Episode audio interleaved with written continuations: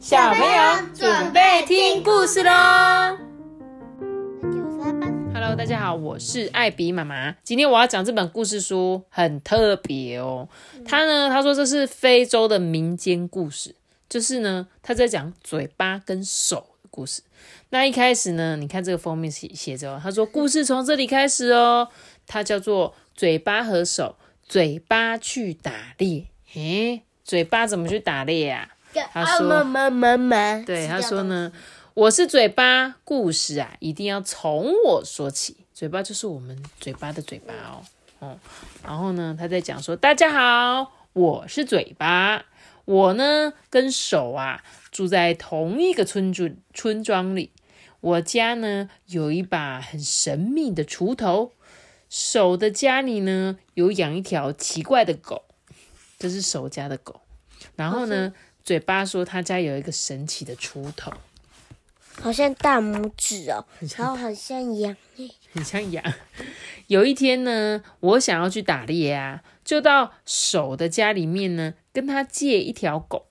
然后呢，这个手就讲说：“哦，好吧，借你吧。不过你要记得哦，放他出去打猎的时候啊，可不要叫他回来哦，他会自己回来的。你只要越喊呢，他就跑得越远。”手啊，就一直叮咛他，不可以叫狗狗说狗狗回来了，不行哦，你越叫它就跑走了，这样子会跑越远。这样在森林里跑来跑去打猎啊，真的很辛苦诶哦，这时候我想要回家了，却不小心张大嘴，大声的叫说狗狗回来哦！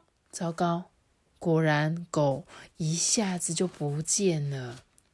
就在我到处找狗的时候。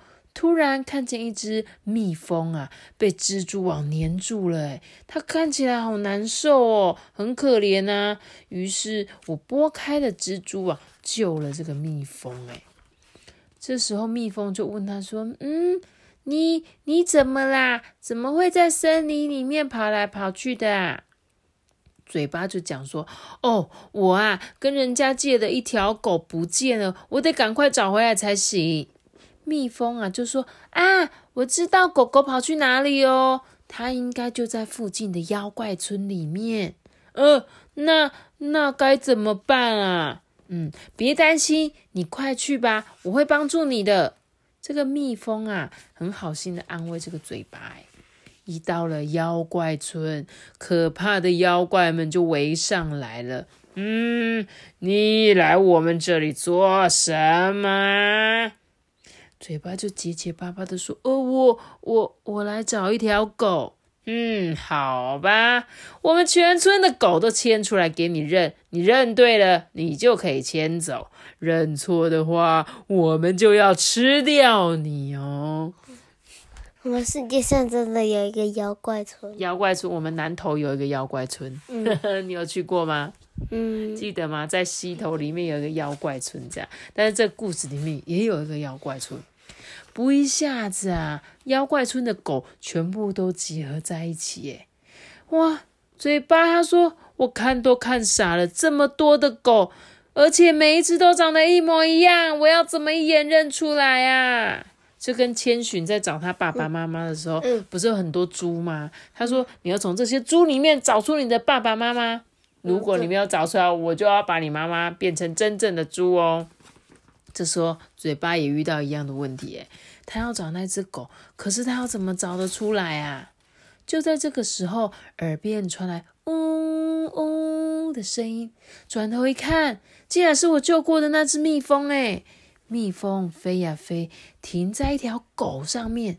他说：“啊，我知道了。”他马上啊跑过去说：“这条狗是我的。”妖怪们就说：“嗯，没错。”它不是我们村子的，于是呢，妈咪，你看，只有它是黄色的，其他都有点红红的。真的吗？真的，它比较黄，它比较橘。哦，它的那个狗链吗？对，狗链。嗯，好像有一点点，但是我觉得看起来都一样。嗯，好。然后呢，于是啊，他找回他真正的狗了，对不对？他就把狗狗呢牵回到他的村子里面，就把狗啊。还给了手，啊，这真是令人紧张的故事。讲到这边呢，先休息一下，然后把书反过来，从另外一面看起。我们来看看手是怎么说接下来的故事。诶，很奇怪吧？你注意看，我们刚刚是这边，对不对？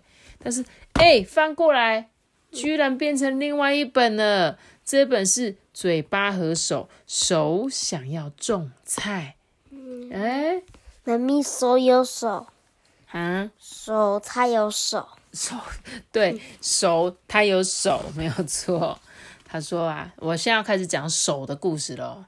他说：“嗨，我是手。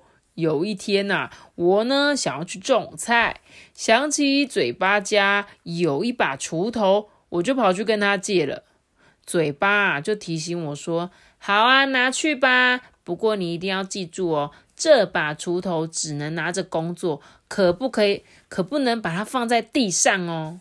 哦，所以锄头一定要一直拿在手上，不可以放在地上。在田里耕种了半天呐，好疲惫哦。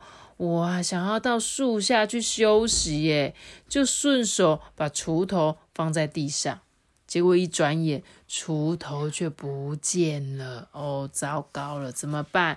他怎么找都找不到。哎，呃，这时候，当我在田野间到处找锄头的时候，发现一只被蜘蛛网粘住的蜜蜂正在拼命的挣扎着。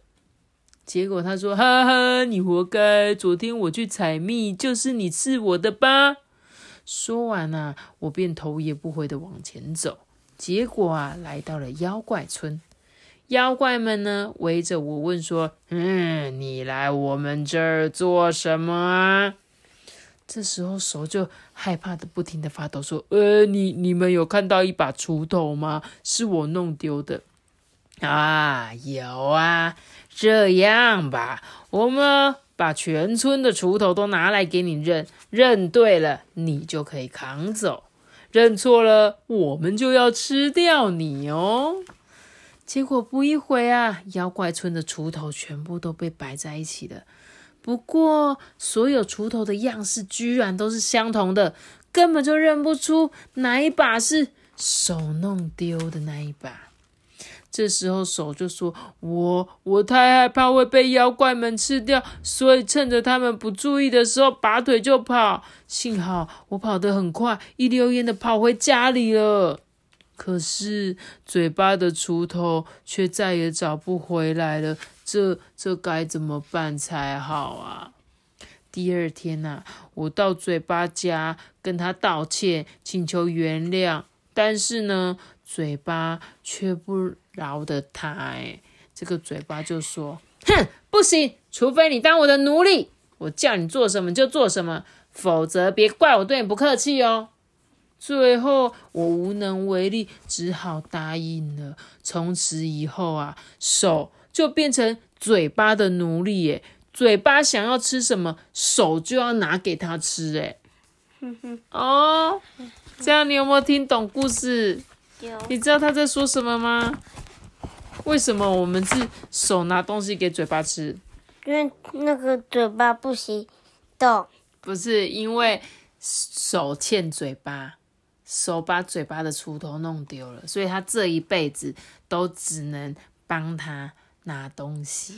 这就是为什么我们用手吃饭的原因哦。嗯，这个真的是好好笑。而且它的设计真的很特别，对不对？对。它居然有两个封面开始。面。对。然后我刚刚想说，哎，它怎么故事到一半却不能再看下去？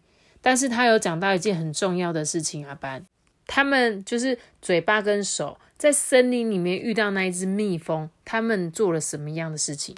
那个手是没有帮助他，然后嘴巴是说：“哦，好，那我帮助你好了。”然后最后才成功找到。